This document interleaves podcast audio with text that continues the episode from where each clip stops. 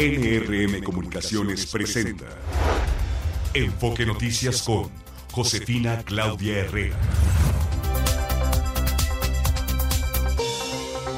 Es la una de la tarde en punto, es tiempo de conocer las noticias más importantes de las últimas horas. Qué gusto saludarle, estamos aquí a nombre de la titular de este espacio informativo de Adriana Pérez Cañedo, por supuesto en el Día Mundial de la Radio. ¿Cómo estás? Qué gusto también estar aquí en compañía de Gastón Fentanes, como cada tarde. Josefina, muy buenas tardes y buenas tardes al auditorio en este Día Mundial de la Radio, Josefina.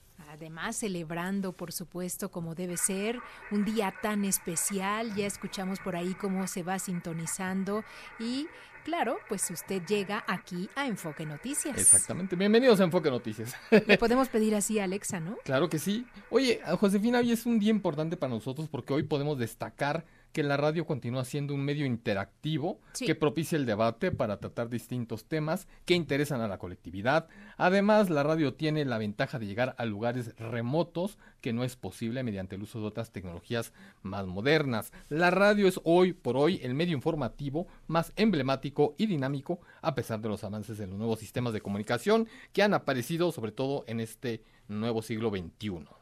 Es importante señalar que cada 13 de febrero se celebra desde el día 2012 que la UNESCO promovió esta iniciativa para que pues todas las radios del mundo celebraran de manera conjunta pues eh, lo que ha sido este medio de comunicación que tiene ya más de 100 años. Exactamente, y como dices, con más de 100 años de su invención, la radio merece un gran reconocimiento por sus virtudes perdurables y su continua su continua influencia. Influencia. Influencia, sí. Bueno, es que con la influenza también nos ha dado. sí, no, no me digas.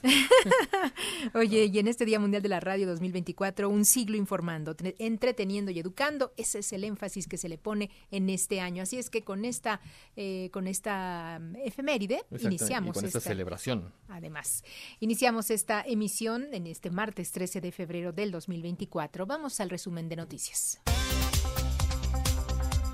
Luego de que el empresario Carlos Slim calificara de excesivo el poder otorgado al ejército durante el actual gobierno, el presidente de México dijo que no comparte las opiniones del empresario, pues sin la ayuda del ejército no se habrían realizado algunas obras en su administración. Además, destacó el papel de las Fuerzas Armadas en las tareas de seguridad pública y para hacer frente a la pandemia de COVID-19. Por otra parte, luego de que Slim afirmó que Telmex ya no es una empresa rentable, el presidente López Obrador descartó la posibilidad de que el Estado adquiera la telefónica. Andrés Salas, periodista de Cuautla en Morelos, fue víctima de un atentado. El comunicador denunció que sujetos dispararon contra su camioneta, de la cual se había bajado metros antes. En el ataque su hermano resultó con heridas graves y su chofer perdió la vida. En Zacatecas, Alan Murillo Murillo renunció al cargo como alcalde de Sombrerete. Esto luego sabe de la jornada de violencia que se dio en ese municipio el pasado 7 de febrero, en el, con el asesinato de tres personas, entre ellas su hermano Cecilio. En su mensaje, Alan Murillo recriminó que los gobiernos federal y estatal no están haciendo nada para ayudar a Sombrerete y expresó, mientras ellos como autoridades dan abrazos, los delincuentes responden con balazos. En Veracruz, el exalcalde del municipio de San Juan Evangelista, Andrés Valencia Ríos, fue asesinado a balazos por dos sujetos a bordo de una motocicleta.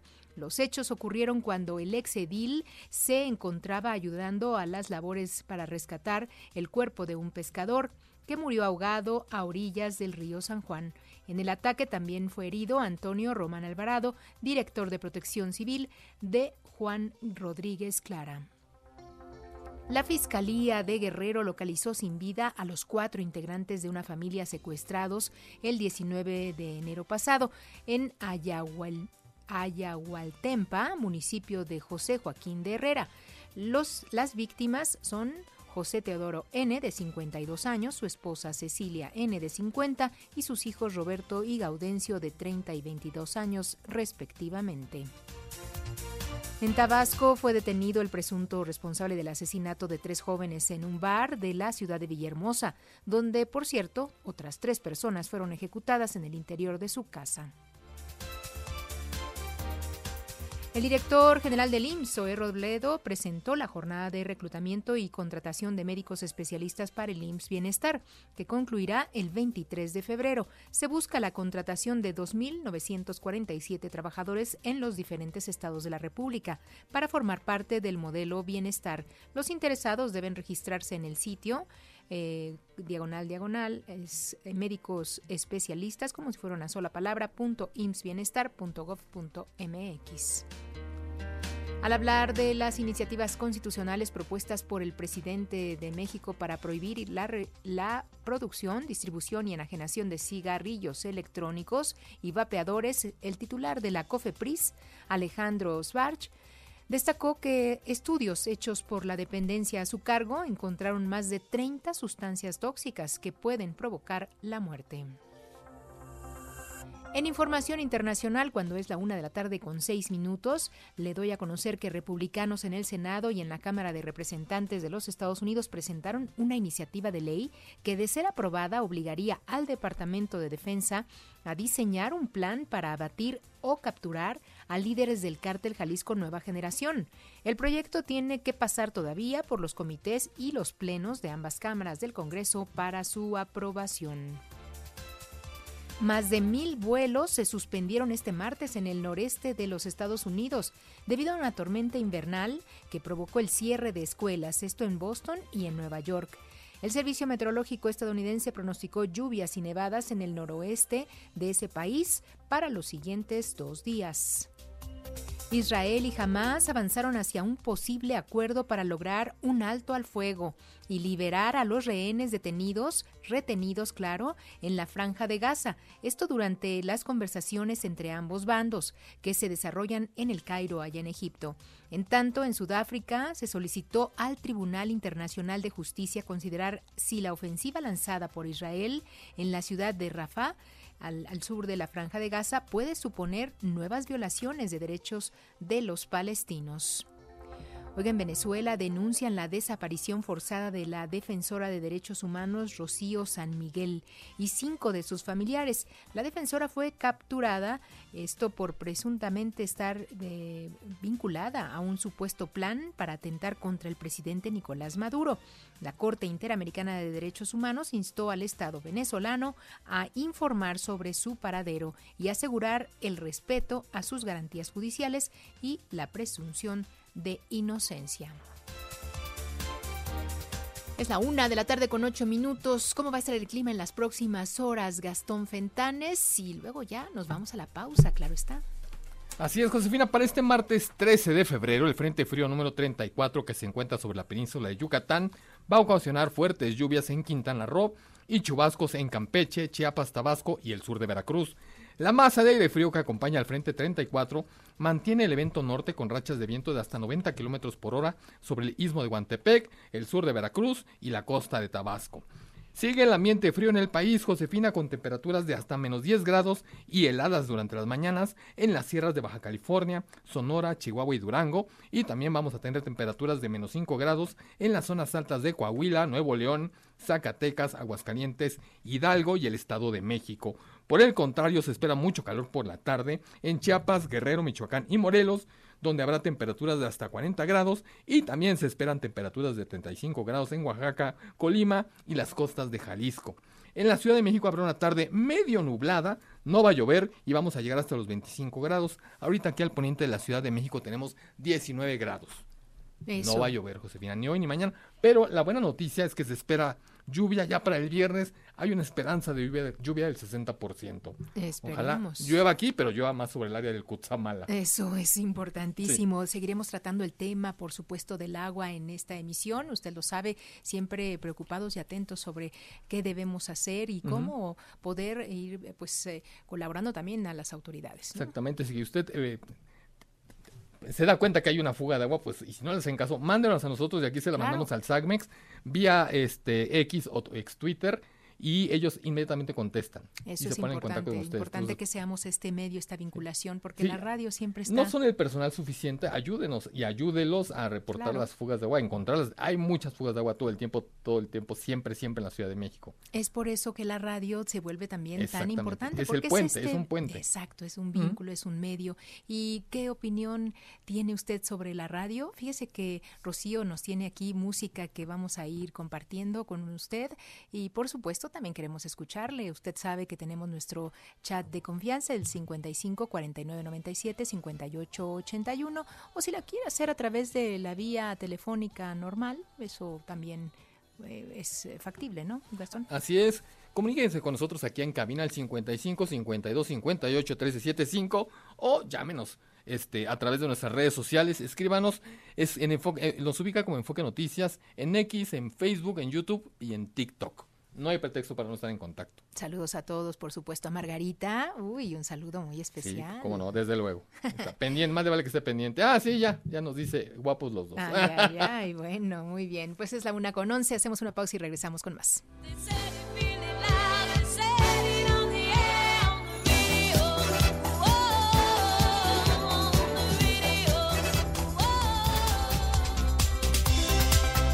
Vamos a iniciar nuestro recorrido informativo en Morelos. Allá se encuentra mi compañero Héctor Raúl González y él nos ha informado en las últimas horas sobre lo acontecido con Andrés Salas, director del portal de noticias Cuautla, y ahora periodistas exigen garantías de seguridad. ¿Qué tal? ¿Cómo estás, Héctor Raúl? Qué gusto saludarte.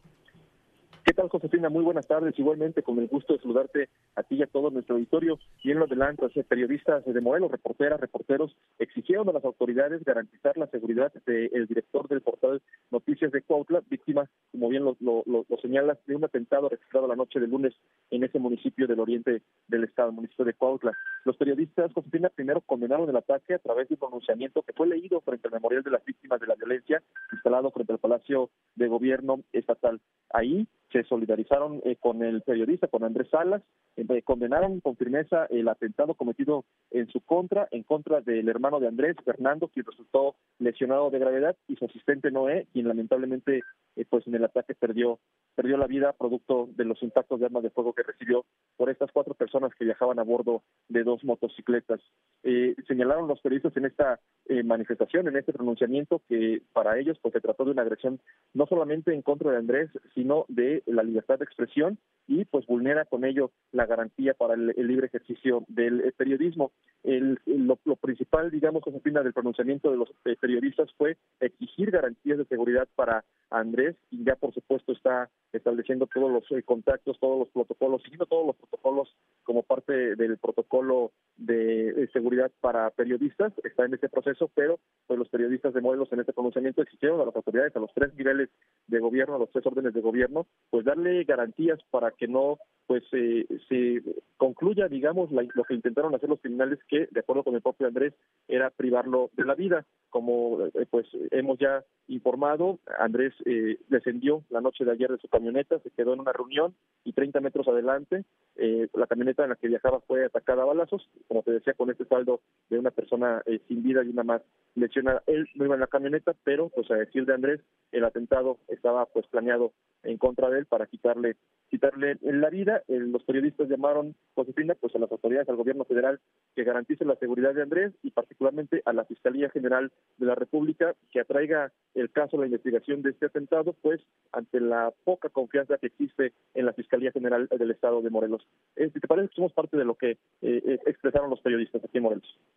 Debe quedar claro que el atentado contra nuestro compañero periodista Andrés Salas, director del portal digital Noticias de Cuautla, significa una agresión directa contra la libertad de expresión que vulnera la garantía para el libre ejercicio periodístico. Desde aquí expresamos primero nuestra solidaridad con nuestro compañero y el equipo que conforma el portal Noticias de Cuautla. Exigimos que el caso sea atendido con prontitud y de forma exhaustiva para impedir que quede en la impunidad y que el caso sea una cifra más de las estadísticas de violencia ejercida contra periodistas en este país. Especial atención merece el resultado de este ataque porque los compañeros periodistas que cubren la nota policíaca en la ciudad de Cuautla y los municipios de la región oriente del estado decidieron suspender temporalmente la cobertura de los hechos de violencia registrados en la región de Morelos. Josefina es parte de lo que ocurrió esta mañana en torno a este atentado en contra de Andrés Sala. Pues una situación, eh, la verdad, de muchísimo riesgo para los informadores allá en tu entidad. Eh, sin duda alguna es importante esta, este llamado que están haciendo los propios periodistas, compañeros. Así es, sí, la petición obviamente es de justicia, ¿no? Que se investigue el caso, que se dé con los autores materiales y si existen con los autores intelectuales, pero mientras eso ocurre, pues la exigencia principal es que se garantice la vida de Andrés Salas. Eh, pensamos eh, acá en Morelos, Josefina, que el atentado efectivamente, como él lo señala, eh, era en su contra, que quienes cometieron este ataque, pues probablemente no se dieron cuenta, no se percataron que él había descendido metros antes del vehículo, de la camioneta, en que pues allá en la región de Cuautla, pues es muy conocido cómo viaja, en dónde viaja Andrés, y, pues derivado de que no se cometió, no, no pudieron cumplir con este cometido de privarlo de la vida, ahí decimos, decimos acá en Morelos, temor fundado de que puedan pues intentar eh, eh, cumplir pues su cometido de, asesinarlo. Eso es, y lo que vemos en eh, su portal, en este de noticias de cuautla.mx, pues es información eh, política, local, vamos, también tiene información nacional e internacional, pero realmente no, no tiene una cuestión que, digamos, a, a, vistas pudiera decir hay que ir detrás de este personaje, ¿no? Sí, es un colega periodista, eh, fundó este portal de noticias de Puebla hace ya varios años y es un portal que ha crecido mucho, un, portal local de noticias que ha crecido mucho en la zona de Cuautla, en general en Morelos, pero particularmente ha generado una fuerte audiencia en Cuautla y él particularmente, Josefina Andrés, eh, como parte del equipo que integraba, integra su portal, eh, él estaba asignado a la cobertura de nota de nota roja y él era el encargado, es el encargado de hacer las transmisiones en vivo de los eh, crímenes, de los hechos violentos que ocurren ah, en aquella región, pero efectivamente el, manejo noticioso de, sus portales pues de información general, política, social y pues también de, Nota Roja, que es la que particularmente él ha estado cubriendo y con este anuncio que han, no se ha hecho, digamos, oficial, pero que ayer trascendió ahí en Cuautla, que los reporteros de esta fuente, de la Nota Roja, pues estarían decidiendo por lo pronto dejar de cubrir por seguridad este tipo de, de situación. Es que, bueno, además la Nota Roja, démosle eh, digamos, de nuestra audiencia, pues es lo que está destacando, ¿no? Pero bueno, pues paciencia. Muchas gracias, Héctor Raúl. Un abrazo. Al contrario, un abrazo. Hasta pronto. Y hoy es Día de la Radio. Hoy queremos eh, celebrarla y qué mejor que de la mano del licenciado Oscar Díaz Martínez nos enlazamos con él. Él es el titular de la Unidad de Medios y Contenidos Audiovisuales del Instituto Federal de Telecomunicaciones. ¿Qué tal? Qué gusto, licenciado. ¿Cómo está? Buenas tardes. Hola Josefina, bien, muchísimas gracias. Pues muy contento de hablar en la radio de esta conmemoración del Día Mundial de la Radio. Sí, ¿y por qué hay que celebrarla? Cuéntenos. Sí, hay que celebrarla, definitivamente. Eh, hoy en día pues, el ecosistema de medios se viene ya integrando por muchos medios de comunicación, eh, eh, la televisión, el Internet, las plataformas, pero sin duda un medio que ha sido fundamental y que tiene una presencia, estamos hablando ya de 103 años en nuestro país, pues es la radio, ¿no? Qué importante es la radio. Eh, vamos a dar datos, Josefina, yo creo que para resaltar la importancia de este medio de comunicación, primero en la parte de cobertura. Pues la radio eh, cubre el 98% del territorio, es el medio que tiene mucha mayor cobertura tanto territorial como poblacional, a diferencia de la tele, de eh, el internet de las plataformas, es decir, llega a todos los rincones de nuestro país prácticamente. Tenemos un total de 2.400 estaciones de radio, 2.000 DCM, 400 aproximadamente en la banda de AM y eh, ¿Qué tenemos en la parte de consumo? Pues fíjate que de acuerdo con la encuesta nacional de consumo de contenidos audiovisuales del año 2023, que la presentamos en diciembre pasado, pues tenemos datos bien, bien interesantes que dan cuenta, a mí me da mucho gusto, Josefina, de la importancia y del consumo todavía tan importante que tiene la radio, que va en contra de aquellas ideas que no, es que ya todo es internet, ya no se consume ni la radio ni la tele, y pues aquí hay datos que dan cuenta de eh, otros aspectos bien distintos. Pues fíjate que el 35% de las personas encuestadas nos dice que escuchan las estaciones de radio. Esto es, tomando en cuenta el último censo de población 2020, pues alrededor de 35 eh, millones de personas quienes le escuchan en promedio tres horas al día, o sea, no es nada ah, despreciable. Televisión tenemos 2.5, Internet tenemos tres horas, entonces las personas que escuchamos la radio, lo escuchamos tres horas al día. Entre quienes escuchan la radio, el 74% lo hace a través de la banda de FM, es la más escuchada, la más demandada. Por la calidad de audio. Por la calidad de audio y por la presencia, ¿no? También en las grandes urbes, en todos lados, tiene también presencia ya la FM que ha crecido muchísimo, pero también es importante que en muchas otras poblaciones quedan todavía muchas estaciones de AM, incluidos algunas partes urbanas, no, no solamente las rurales. Eh, un 10% escucha la AM. Eh, ¿qué, otro dato tenemos? Y creo que aquí es en donde hay que, ser, eh, hay que poner el foco. Fíjate, los tipos de programas más escuchados en la radio. Musicales el 83%, las noticias, que es bien importante, un 44%, luego le siguen los deportes. El horario en el que mayormente escuchamos la radio. Y, hay diferencias, de lunes a viernes, por la mañana entre las 6 y las 12 horas, el 70%, después por la tarde, el horario en el que nos encontramos, entre las 12 y las 5 o 6 de la tarde, 43%, y ya. por la noche baja un 17%. Y sí también es muy contrastante, Josefina, el, la escucha, el hábito que se tiene de consumo de radio cómo contrasta con respecto a los fines de semana. Los fines de semana vienen un poquito más abajo. Por ejemplo, en la mañana ya veíamos que el lunes y viernes es 70%, y en sábado y domingo eh, llega a un 44%, ¿no? Entonces, sí vemos cómo la radio es compañía, pero va va, va estrechamente de la mano, va mucho con nuestras dinámicas del día a día, con nuestros hábitos, eh, no solo de consumo, sino de movilidad, ¿no? Y de actividades que tenemos en el día a día.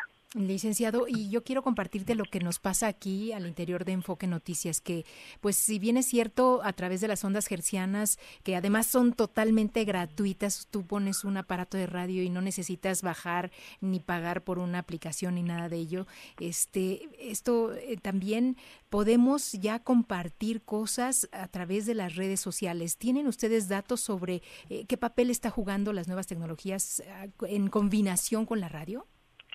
Fíjate, sí tenemos datos y creo que hay que pasar eh, por un análisis que, a través de qué dispositivos, Josefina, estamos escuchando la radio. Sí.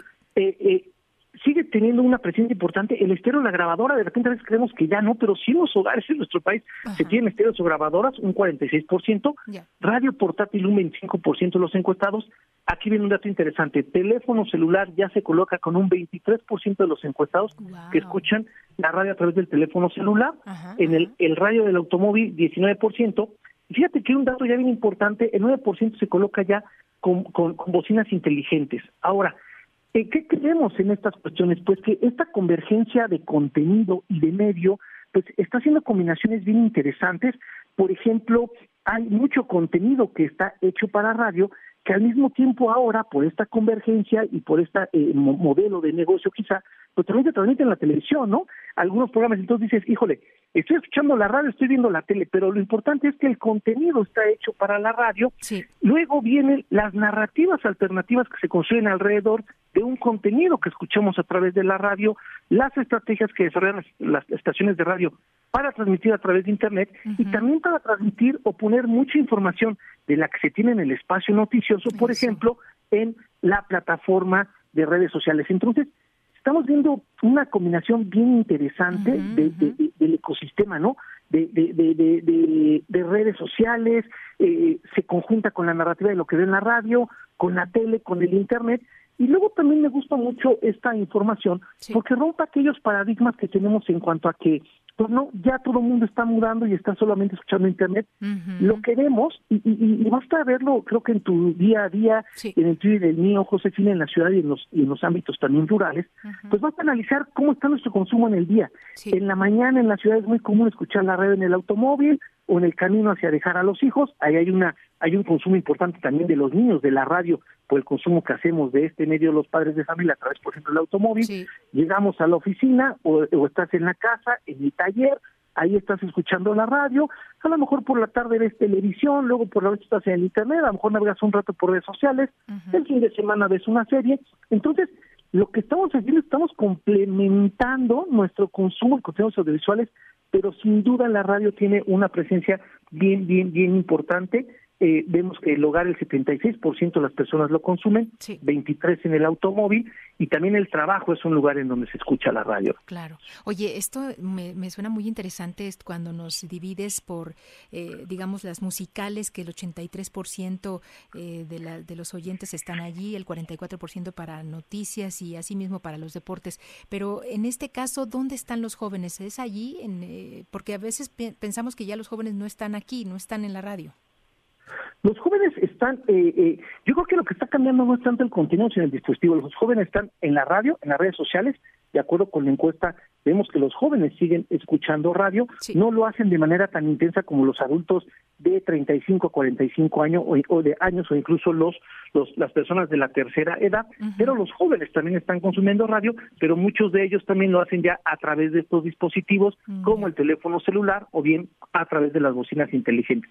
Y fíjate, eh, también qué importante es la radio y de repente no nos tenemos que quedar, y creo que eh, vale la pena eh, esta celebración para hacer su análisis, que la radio llega a todos lados y tiene una presencia bien importante en los ámbitos rurales.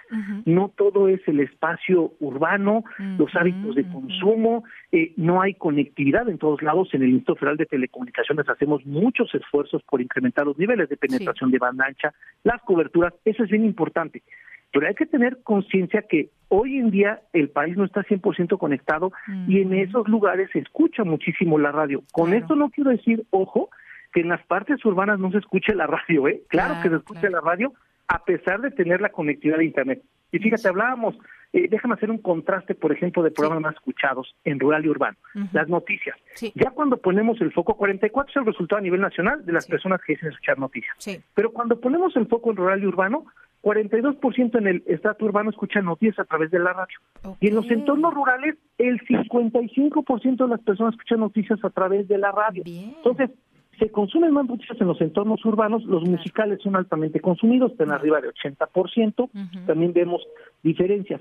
Por ejemplo, mira, ve, cuando hacemos este foco, me encanta esta parte de urbano-rural, porque nos permite ser analíticos, contrastar y tocar las realidades de nuestro país, ¿no? Radio en el automóvil, 21% en la ciudad. Y en los entornos eh, rurales, 12% de las personas consumen el radio en el automóvil. Mm, bien, claro, porque no tienen necesidad quizá a lo mejor de trasladarse mucho tiempo como nosotros aquí en Ciudad de México, ¿no? Justamente, entonces el consumo de radio y los hábitos atienden estrictamente a estas prácticas de movilidad y a las dinámicas cotidianas que tenemos todos los ciudadanos. Entonces, es información bien, bien interesante y luego ya en la parte cualitativa, bueno, pues la radio sin duda, eh, Josefina, pues eh, yo lo confirmo y, lo digo abiertamente, no tengo duda y siempre lo menciono, pues para mí eh, es el, el, medio que abona al desarrollo democrático por excelencia de nuestro país.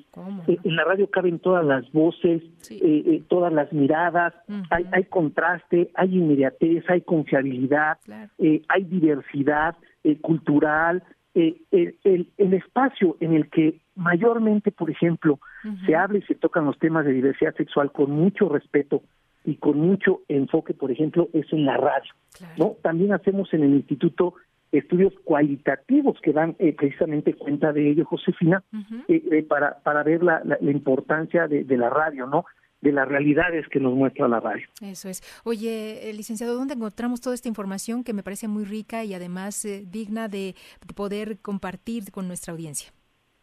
Sí, fíjate que tenemos un micrositio, o sea, está el, instituto, el, está el sitio del Instituto Federal de Telecomunicaciones y dentro de él tenemos un micrositio que se llama Somos Audiencia, eh, punto .mx. Ahí van a encontrar en la parte de estudios todos los resultados de la encuesta nacional de consumo de contenidos audiovisuales, que además valga decir que es única en su tipo, eh, es la importancia también de los órganos autónomos que eh, ahora elaboran este tipo de iniciativas, este tipo de este tipo de estudios pues a partir de tener atribuciones, de ser entes autónomos, que también es muy importante, y de contar con recursos para ello, previo a estas iniciativas, pues nadie medía el consumo audiovisual en nuestro país. Entonces, también hemos realizado estudios tanto cuantitativos como cualitativos que dan cuenta del consumo de la radio, televisión, internet y los videojuegos, pero hoy particularmente destacamos y hablamos de la importancia de la radio. Nos encanta de verdad que compartas aquí en Enfoque Noticias porque se oye que es tu pasión también la radio y qué bueno que lo festejemos juntos. Gracias, licenciado. A ti, Josefina, muchísimas gracias. Un saludo a la audiencia de Enfoque. Hasta luego. Es el licenciado Oscar Díaz Martínez, titular de la Unidad de Medios y Contenidos Audiovisuales del Instituto Federal de Telecomunicaciones. Por supuesto, le compartiremos en nuestras redes sociales esta, pues, este micrositio que tienen Somos Audiencia. Y nosotros vamos a continuar con más. Es otro tema de radio. Mire, aquí lo tiene es Rocío Hernández, quien nos comparte.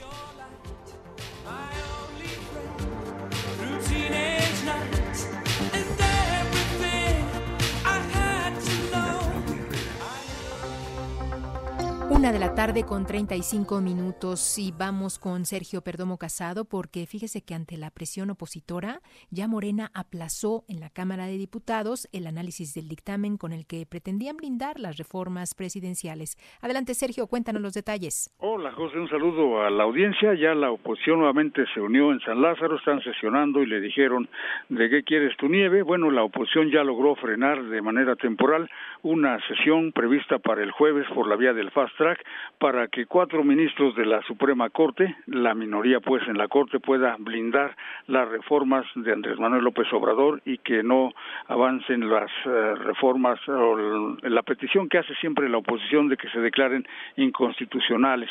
Bastan cuatro de once ministros de la Suprema Corte para que se puedan declarar en automático la constitucionalidad de una reforma impugnada y por lo tanto que sea incontrovertible. De esta manera la oposición le dice al grupo mayoritario Morena, no cuentas con nosotros. Habla a nombre de una parte de la oposición muy pequeña por ciento, que es el PRI, Alejandro Moreno Cárdenas. Ellos dicen que no van con Morena en esta reforma. Escuchemos que han estado haciendo es, como siempre, tratar de, de aprovechar sus votos. Los votos que requieran mayoría simple, pues ellos tienen los votos desde el oficialismo. Nosotros acudiremos a todos los recursos y a los mecanismos legales y jurídicos para proceder, porque al final del día lo único que quieren son distractores y hay que dejarle claro al Ejecutivo, al presidente de la República, hay que decírselo con firmeza, el Poder Judicial y el Poder Legislativo somos un poder, no somos empleados del poder y aquí se va a topar con los equilibrios y los contrapesos. Las reformas legales, ellos tienen los números de votos y en las reformas constitucionales, en este tema del Poder Judicial y de las propuestas electorales, pues no van a pasar porque no tienen los votos. Y bueno, aquí en la Cámara de Diputados la oposición está reconociendo que Morena y aliados tienen la mayoría y pueden sacar a la brava esta reforma, ir al Senado y desde luego que entre en vigor, pero el PAN, el PRI y el PRD advierten que dos minutos o dos segundos después de que se promulgue esta reforma, si es que se quiere ir por la libre y a la brava, Morena y aliados acudirán a la Corte. En ese caso, dijeron, inmediatamente impugnarán ante la Suprema Corte esa reforma que tira a la basura el juicio de amparo. Escuchemos lo que dice al respecto el coordinador de la bancada del PAN, Jorge Romero Herrera. Pero a nosotros nos queda claro que al mal paso quizá hay que darle prisa. Y si quieren por tirabuzón, porque pueden, si quieren pueden, si quieren a tirabuzón meter esta iniciativa antiamparo, la ley antiamparo de Morena, es evidente que aquí la vamos a debatir. Hacía falta llegar hasta las 6 de la mañana como si fuera debate presupuestal, que por supuesto la vamos a votar en contra. Y estamos convencidos de que la pueden pasar, porque es una ley secundaria. E igual de convencidos deben de estar en el oficialismo que a los dos segundos de que se promulgue ya está siendo impugnada en la Suprema Corte de Justicia. A ver si la Suprema Corte de Justicia se quiere dar un autobalazo en el hígado resolviendo si es constitucional o no. José, pues de esta manera entonces la Cámara de Diputados está confrontada nuevamente, la oposición unida, Morena y aliados no tienen ese respaldo y entonces pues ya está la advertencia. Si aprueban su reforma, puede ir al Senado y luego a la Corte y entonces vamos a ver qué sucede.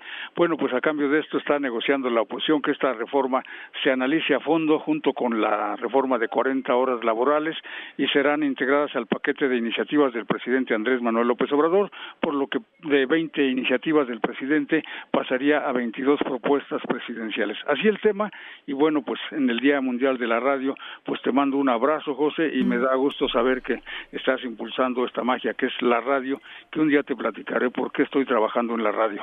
Ay, nos tienes que contar esa historia, Sergio. Pues te la digo rápido. Yo, yo vivía en una ranchería, sabes por dónde soy yo, desde Alpujagua, cerca de ahí a 20 kilómetros, una ranchería en donde tenía un radio de pilas y bueno, pues a lo lejos se escuchaba Radio Mil y yo de siete años yo decía, yo quiero trabajar en Radio Mil como locutor, como periodista. No pensaba como periodista porque en ese momento eran los años 50, 60 y yo dije, pues quiero estar en la radio.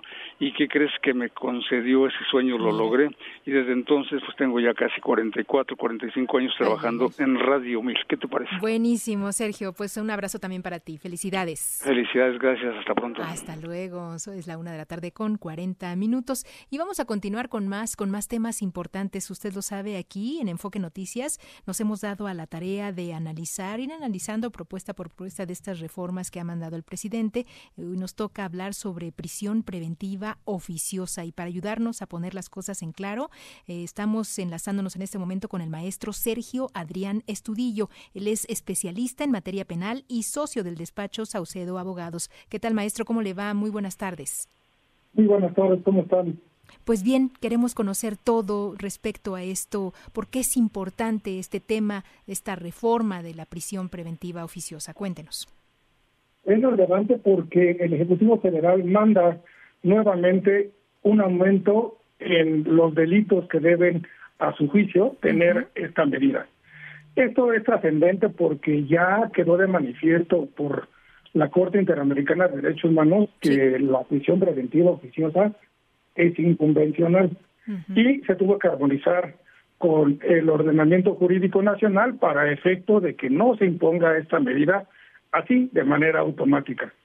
Estamos viendo que un retroceso en este sentido por la parte de, del Ejecutivo Federal al instar esta reforma debido a que la naturaleza misma del sistema penal acusatorio hace como medida excepcional la prisión preventiva, habiendo otras 13 eh, medidas cautelares que pueden imponerse a los imputados para que asuman sus responsabilidades en caso de ser sujetos penales. Eso es. Entonces, entre esas 13 medidas, la prisión preventiva oficiosa, ¿qué vendría siendo en específico para que nuestra audiencia le quede claro? Sí, es una medida cautelar que se que se toma como la más lesiva o la más eh, que interfiere, como bien se puede saber, con la libertad de las personas. Claro.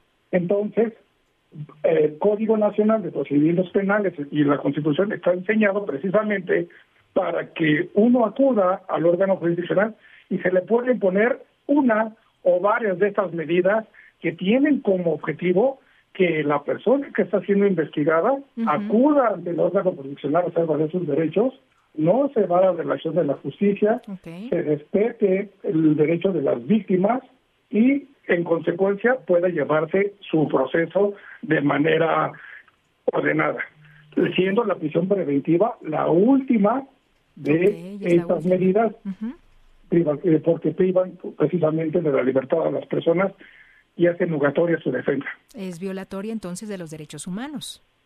Eh, en estricto sentido es violatoria de, la, de los convenios que ha firmado el Estado mexicano, entendiéndose este como el Ejecutivo, el Legislativo y el Judicial, y que son parte del entramado jurídico que norma la conducta de los ciudadanos que habitamos en este país.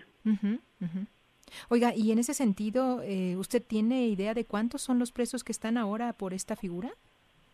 Sí, de hecho, a partir de que la Corte Interamericana emite dos resoluciones muy importantes que determinan como inconvencional esta figura de prisión preventiva, la Corte tuvo que armonizar el ordenamiento nacional para efecto de decir que no se imponga la prisión preventiva de manera automática, pero sí puede imponerse de manera justificada. Esto es que la gente del Ministerio Público siga los lineamientos que establece la misma legislación para que la persona que está considerada como cometió un hecho con apariencia de delito, sea privada de su libertad en los aspectos de cada uno de los casos que se ventilen, no de manera general, no de manera automática, sino en el caso en concreto. Digamos entonces la diferencia sería que la, la prisión preventiva oficiosa sería de manera automática a la diferencia de una prisión preventiva justificada, que ahí ya, eh, dice usted, eh, pues el Ministerio Público definiría por qué tendrían que detenerlo.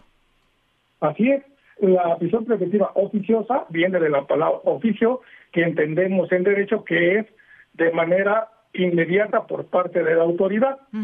En el caso, se deja a un lado la oficiosidad o la manera automática y se abre la puerta para que la gente del Ministerio Público teniendo todo el poder del Estado, justifique la necesidad de la exposición de tal medida. Mm. Y entonces sea en el caso en particular y no de manera general que se aplique la prisión a una persona. Eso es. En su opinión, esta propuesta de reforma que ha planteado el presidente sobre esta prisión preventiva oficiosa, ¿es importante que se haga en este momento de la vida del país, habiendo otras cuestiones importantes también? No, la verdad es que ya hubo una, una variación en la lista de delitos que merecen eh, esta medida cautelar de prisión preventiva oficiosa y el resultado ha sido el mismo. Se está sacando el final de la cadena de un delito y no lo que lo causa. Estamos atendiendo cuando ya el, eh, el hecho está cometido y entonces eh, hay que aumentar las penas, hay que aumentar las sanciones, hay que aumentar las consecuencias, pero no se está viendo qué es lo que está perjudicando o qué es lo que está generando el crecimiento. El mismo presidente de la República, al momento de mandar su iniciativa, acepta que los delitos de extorsión, que la defraudación fiscal han crecido durante su mandato. Entonces, eso quiere decir la imposibilidad que ha tenido en, en tener medidas preventivas para que esos delitos no se sucedan, no que cuando ya se sucedan estos tengan una consecuencia mayor. Esto no va a minimizar la comisión de estos delitos. Ya, y bueno, usted bien lo dice, hay otras 13 medidas que podrían eh, tomar en cuenta, ¿no? Claro que sí, viene desde la firma periódica, que esto es que se acude ante una unidad de medidas cautelares y se firma periódicamente, el juez de control lo estipula así, ya sea una semanalmente, quincenalmente, mensualmente, atendiendo a la naturaleza misma del asunto que se está ventilando, como otras con el arraigo, eh, un brazalete electrónico, una serie de las medidas de garantías económicas. Hay muchas medidas que se pueden imponer, ya sea de manera individual o en conjunto para que prevalezca lo que en derecho corresponda. Eso es. Pues maestro, muchísimas gracias por ayudarnos a poner las cosas en claro en este tema, sobre todo tomando en cuenta, insisto, las condiciones en las que vivimos hoy por hoy y que de alguna manera pues sí estamos eh, atendiendo otras cuestiones que no necesariamente son las necesarias para el país, ¿no? Sí, así es. Yo estoy a sus órdenes, cualquier cosa aquí estoy para servir. Eso, pues muchísimas gracias. Hasta pronto. Es, el es el maestro Sergio Adrián Estudillo. Él es especialista en materia penal y socio del despacho Saucedo Abogados. Claro, está dándonos a conocer estos lineamientos que pues tiene la ley y que de pronto dice el propio maestro eh, Estudillo, pues sí, está, eh, no, no, no está claro para qué quiere esta propuesta el propio presidente, sobre todo tomando en cuenta pues que hay cosas mucho más importantes en nuestro México. Es la una de la tarde con 48 minutos. ¿Le parece? Hacemos una pausa y regresamos con más.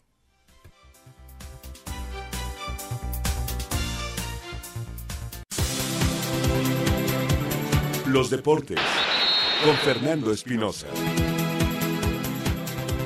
Está aquí Fernando Espinosa, siempre feliz y contento en el Día Mundial de la Radio. ¿Cómo estás, Fer? Por eso, por eso es doblemente la felicidad. ¿Cómo estás, eh, José? Muchas gracias. Buenas tardes a ti, a los amigos de Enfoque Noticias.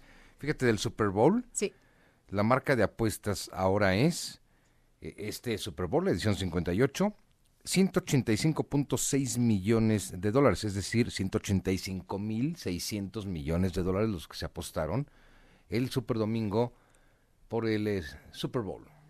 Solamente de apuestas. Solo de apuestas. Luego, eh, el Super Bowl, que conquistó el equipo de, de los jefes de Kansas City a San Francisco, tuvo una audiencia de 123.4 millones de espectadores, es decir, 123 millones en Estados Unidos estuvieron viendo el Super Bowl. Y aquí le llegamos como unos 30, ¿eh? Mínimo. Sí. Sí, sí, sí. Que aparte nos encanta mucho el, tema de, la fiesta, ¿no? Muchos seguramente Pero lo hacen también hay muchos aficionados. Ah, no, no. El fútbol americano después del fútbol... Eh, soccer dirían ellos, el fútbol, el fútbol es nuestro, el fútbol balón, este es fútbol americano, este es, este, es distinto, pero después de ese está el, eh, después de América, Chivas y demás está el fútbol americano, no hay duda, ¿no? Y América dices primero siempre. Es que no hay otro, o ah, sea, a ver, el América es el equipo más grande que tiene México. Mm.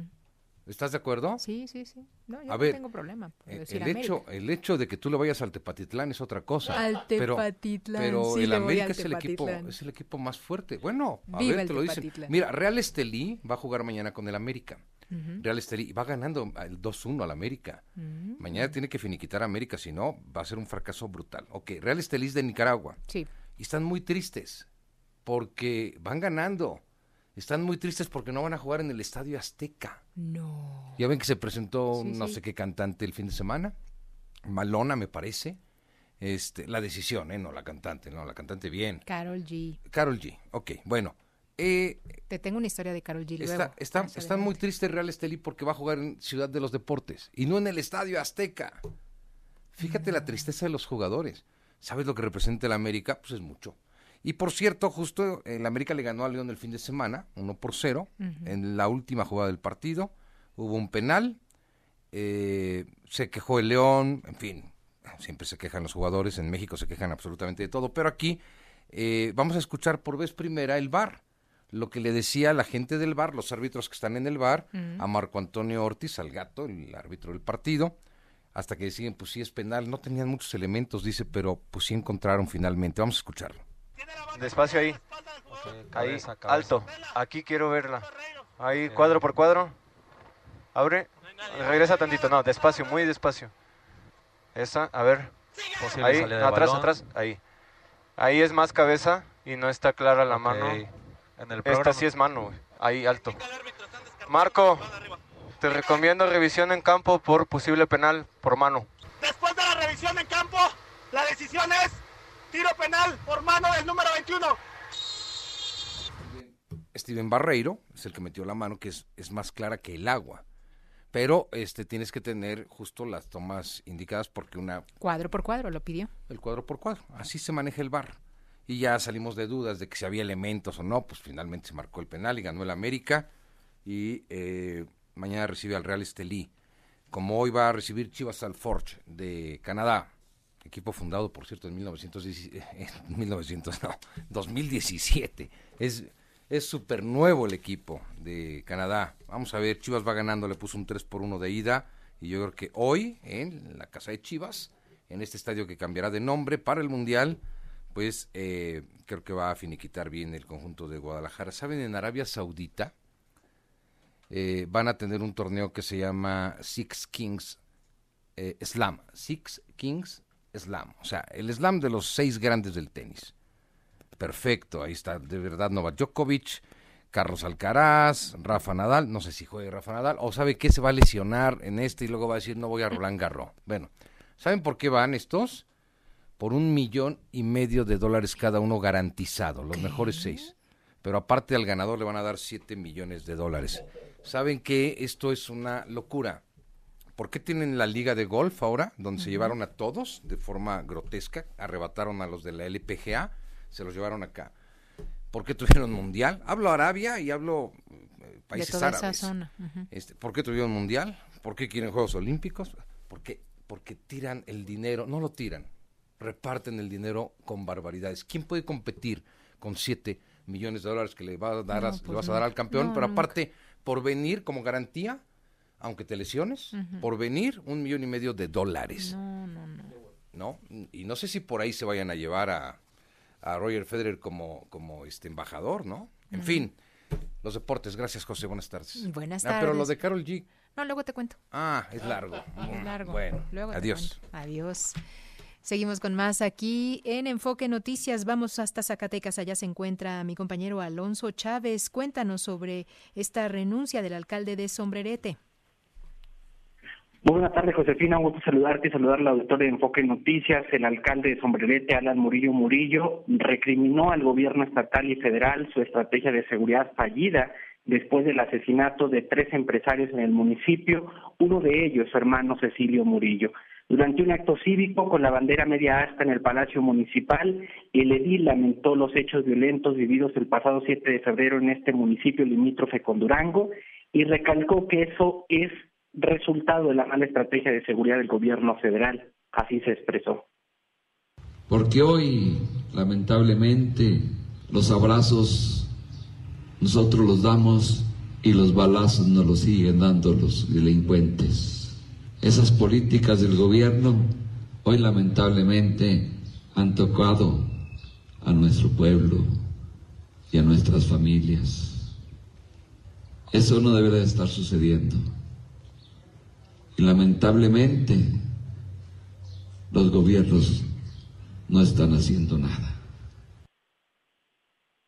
Josefina, el presidente municipal de Sombrerete se despidió de los funcionarios del ayuntamiento porque ha dejado el cargo, ya que sabemos va a contender por una diputación federal, pero lamentó él mismo que deja la administración municipal luego de cinco años y cinco meses en esta coyuntura de hechos de violencia que marcaron el final de su administración. Le pidió incluso a la población de Sombrerete votar por el cambio el 2 de junio, pues dijo, no podemos estar a expensas de las ocurrencias de un solo hombre que quiere seguir dando abrazos a los delincuentes, mientras los delincuentes siguen dando balazos a los ciudadanos.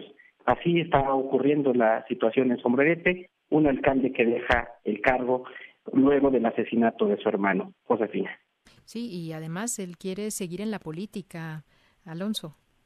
Sí, sí, sí, él está dejando este cargo, eh, se da en esta coyuntura lamentable donde privan de la vida a su hermano, pero es porque él tiene aspiraciones políticas, porque busca contender a diputado federal por la alianza PRI-PAN-PRD. Ah, eso es, pues ahí está también eh, saber exactamente qué es lo que estaba pues haciendo. Eh, sin lugar a dudas, a mí me parecía sorprendente que haya renunciado, que haya dicho este ya no estoy más, pero entiendo que lo hace por una cuestión política. Pues así las cosas que suceden allá en Zacatecas. Muchas gracias, Alonso. Muy buenas tardes, Josefina. Saludos al auditorio. Gracias. Buenas tardes. Nosotros seguimos con más después de esta pausa.